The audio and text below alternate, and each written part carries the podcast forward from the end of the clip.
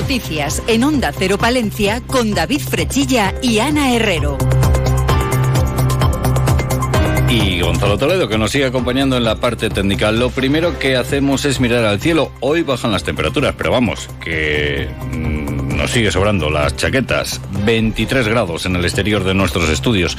Conectamos con la Agencia Estatal de Meteorología. Hola, ¿qué tal? Buenas tardes. Buenas tardes. Hoy bajan de forma notable las temperaturas en la provincia de Palencia, pero será un descenso térmico transitorio. Volverán a subir mañana miércoles. Esta tarde la máxima se quedará en 21 grados en Cervera de Pisuerga, 22 en Guardo, 23 en Aguilar de Campo, 24 en Carrión de los Condes y 27 grados en la capital. En el norte montañoso, cielo nuboso sin descartar lluvia débiles, hacia el resto tendremos más claros. Mañana las temperaturas van a subir y el ambiente volverá a quedar despejado. Por la mañana nubes bajas en el norte que pueden dar lugar a bancos de niebla, pero durante el día se impondrá el sol con algunas nubes altas y esas temperaturas diurnas que volverán a subir llegando a 29 grados en la capital, 28 grados en Aguilar de Campo. Es una información de la Agencia Estatal de Meteorología. Grupo Salmillán, Tanatorios Funerarias, les ofrece la noticia del día. El desempleo centra la actualidad informativa. En comparación al mes de agosto, el paro subía en nuestra provincia durante el mes pasado en 41 personas, es decir, un 0,64%, la menor subida de nuestra comunidad. El número total de desempleados en Palencia asciende hasta los 6.433. En la comparativa interanual los datos son mucho mejores, ya que Palencia lidera el descenso del paro en Castilla y León con una bajada del 12,36%. Gorka López es el secretario provincial de UGT. Bueno, pues segundo mes consecutivo de subida de personas desempleadas en la provincia la afiliación a la seguridad social pues también registra un, ligero retroceso y en cuanto a la contratación son casi 800 contratos más los que se han efectuado en Palencia este mes de septiembre, de los cuales un 16% han sido de carácter indefinido. Pese a este ligero repunte y ligero retroceso en la afiliación de los últimos dos meses, vemos que los indicadores interanuales siguen con una marcada tendencia positiva y esta es la valoración que se realiza de los datos del paro por parte de la secretaria provincial de Comisiones Obreras, Elena Villamediana. Por tanto, entendemos que es el momento de exigir a la Junta de Castilla y León y en concreto a la Consejería de Empleo que abandone las declaraciones altisonantes de las últimas semanas en las que de nuevo se señala y culpabiliza a los parados y paradas de esta comunidad. Entendemos que es el momento de poner en marcha políticas activas de empleo que permita a las personas desempleadas encontrar trabajo. Grupo San Millán sigue creciendo en la capital y también en la provincia. En la calle Extremadura 12, nuevos velatorios crematorio con amplias y confortables salas. También en venta de baños y Villamuriel. Grupo San Millán. Siempre a su servicio las 24 horas del día en el teléfono 979 166 200. Vamos con cuestiones municipales, porque hace escasas jornadas se cumplían 100 días de gobierno municipal en el consistorio de la capital palentina y era momento de que los grupos que conforman el ayuntamiento pues hicieran balance de este periodo. Tras eh, conocerse la opinión de los partidos de la oposición, hoy ha sido el turno del equipo de gobierno del ayuntamiento de Palencia. Miriam Andrés afirma que en estos primeros 100 días se ha cambiado la tónica de dejadez del anterior equipo de gobierno, trabajando y dando solución a algunos de los temas que estaban enquistados en la capital. Escuchamos a la alcaldesa de Palencia. Una vez nombrados responsables de gobierno de esta ciudad, comprobamos lo acertados que estábamos en nuestras percepciones y hemos tenido la sensación de estar corriendo una continua carrera de obstáculos para sacar adelante los temas en estos tres meses. Conviene resaltar que en estos tres meses se ha dado solución o se está en proceso a problemas enquistados de la ciudad que no terminaban de culminarse o por falta de trabajo o por falta de voluntad política. Entre los temas en los que se ha trabajado en estos eh, primeros 100 días, cabe señalar, según Miriam Andrés, la negociación con los propietarios de los terrenos afectados por el PERI de la Dársena, la solución a la ubicación de las viviendas colaborativas o el diálogo con la CHD para obtener permisos para la puesta en marcha de los itinerarios peatonales. La alcaldesa de Palencia también ha puesto en valor el diálogo con ADIF para buscar una solución a las obras de salida del AVE en dirección a Cantabria sobre la evolución de la alternativa que presentará DIF. Esto es lo que dice Miriam Andrés. Que estamos luchando contra reloj a la desesperada en una obra que ustedes saben que una vez adjudicada, lógicamente para paralizar una obra adjudicada tiene que estar motivado por una modificación del proyecto o un cambio eh, de proyecto y estamos esperando a que esa modificación de proyecto se nos presente y sea, sea del agrado, no del agrado, eso es subjetivo, es decir, sea compatible, cumpla la normativa y otros temas abordados durante estos 100 primeros días son los relativos a la retirada de las terrazas COVID y la elaboración de una nueva ordenanza, trabajar en la recuperación del uso de la piscina del campo de la juventud o la concurrencia una subvención del CSD para poner en valor, eh, para poner en marcha en Paniguindas una nueva ciudad deportiva con un campo de rugby y pistas de atletismo. Pues tras el balance de estos 100 primeros días de gobierno municipal y tras enfermar, recordamos el portavoz de Vamos Palencia, Domiciano Curiel, en los micrófonos de más de uno de Onda Cero que la amnistía es una línea roja y que el PSOE de Palencia se tendría que pronunciar al respecto, Miriam Andrés afirma que de momento no hay nada escrito. No hay ni una sola palabra del presidente del gobierno hablando del texto de amnistía y que cuando haya algo lo leerán y se pronunciarán. De momento no hay nada escrito. Es decir, no hay ni una sola declaración del presidente del Gobierno hablando del de, eh, texto de amnistía. Cuando haya algo, lo leeremos y nos pronunciaremos en su caso. Pero hasta que no haya nada escrito, este equipo de gobierno no se va a pronunciar sobre. Y respecto al documento que han firmado todos los secretarios provinciales del PSOE, Andrés afirma que en ese documento no se habla de amnistía, ya que es un manifiesto para dar el apoyo a Pedro Sánchez para que inicie las negociaciones para dar continuidad a un gobierno progresista. Pues precisamente a la amnistía y a la posición del Partido Socialista se ha referido la presidenta de la Diputación y presidenta del Partido Partido Popular, Ángeles Armisen, en los micrófonos de Más de Uno Palencia. Armisen se muestra contraria a la amnistía, ya que no es un perdón, sino un olvido. Tiene claro que Pedro Sánchez, al igual que el PSOE de Palencia, guardan silencio por el mismo motivo.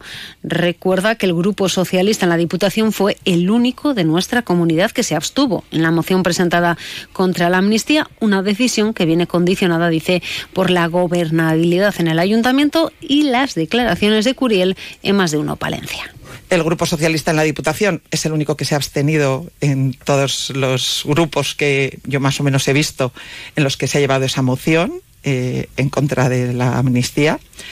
La mayoría de los grupos socialistas han votado que no y sinceramente creo que están condicionados por la gobernabilidad eh, que tienen en el ayuntamiento.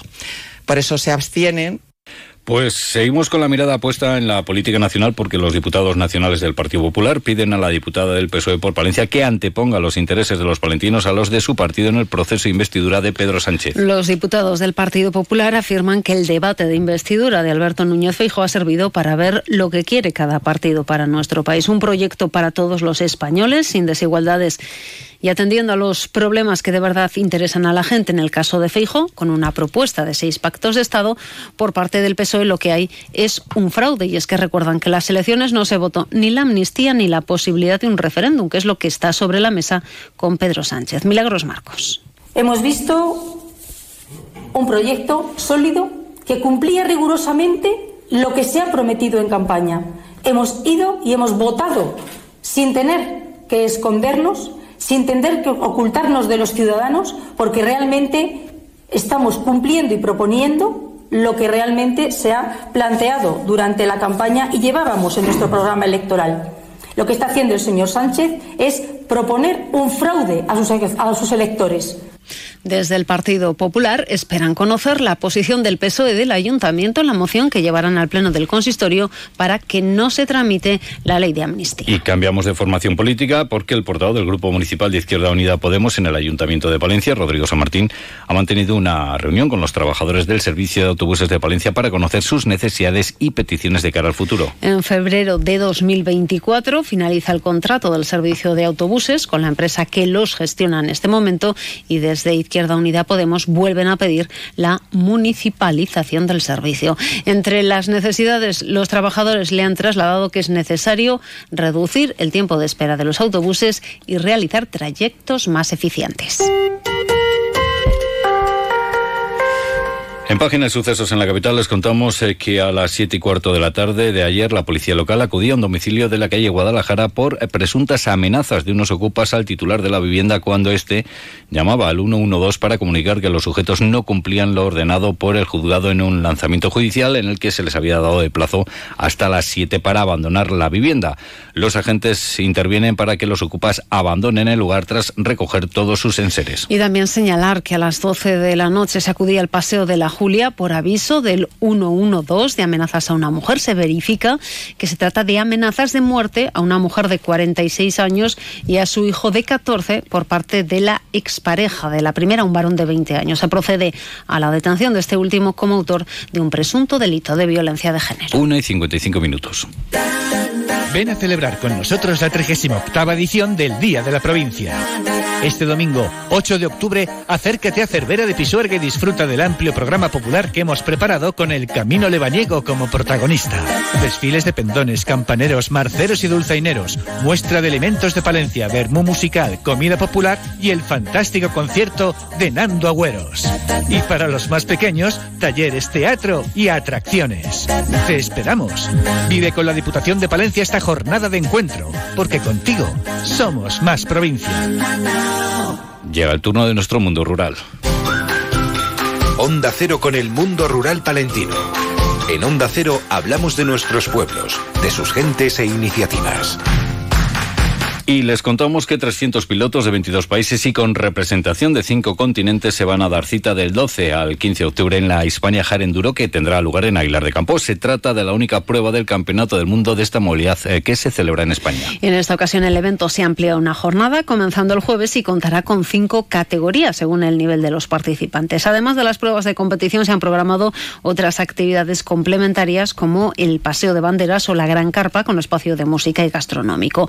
Un espectáculo espectáculo ambientado en la Edad Media que el año pasado reunió a 15.000 personas y este año espera llegar a las 20.000. Y es que se trata de una prueba que despierta gran interés entre aficionados y pilotos, como apunta Sandra Gómez, una de las representantes españolas. Palencia y Aguilar están en el mapa de las motos por culpa de Hispania. Eh, para entrar en el circuito mundial necesitas tener una historia que contar y ellos se basaron en, la Edad Media, en el paso de, los hispanos. Desde la organización reconocen que es un gran impulso para la zona. En este caso, las plazas de alojamiento están llenas no solo en Aguilar, sino en la zona de Cervera, Guardo y hasta Herrera. Enrique Caballero es el director de la cita. Y al final, que es una prueba que se realiza en, Aguilar de Campo, no es una, una prueba donde solo se acomoda en Aguilar de Campo. La gente que está acostumbrada a, ir a este tipo de eventos está acostumbrada a desplazarse hasta 80 kilómetros.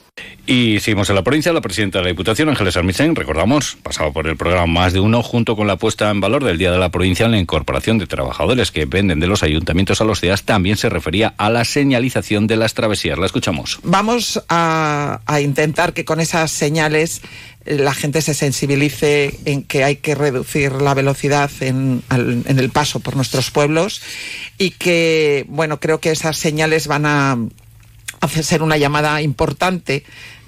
Y nos vamos a despedir hoy hablando de productos de nuestra tierra.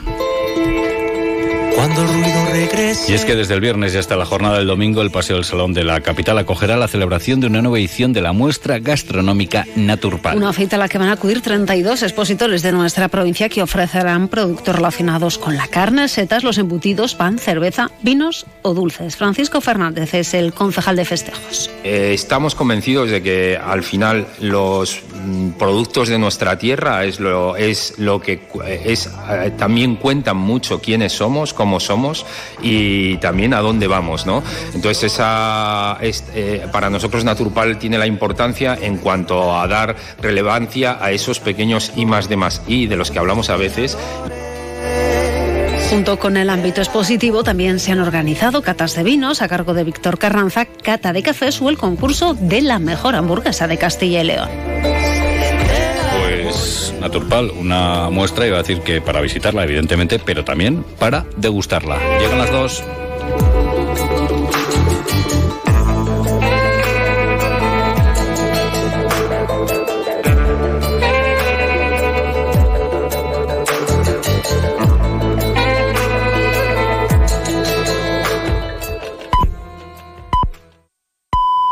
Son las 2 de la tarde y la una en Canarias. En el mes de septiembre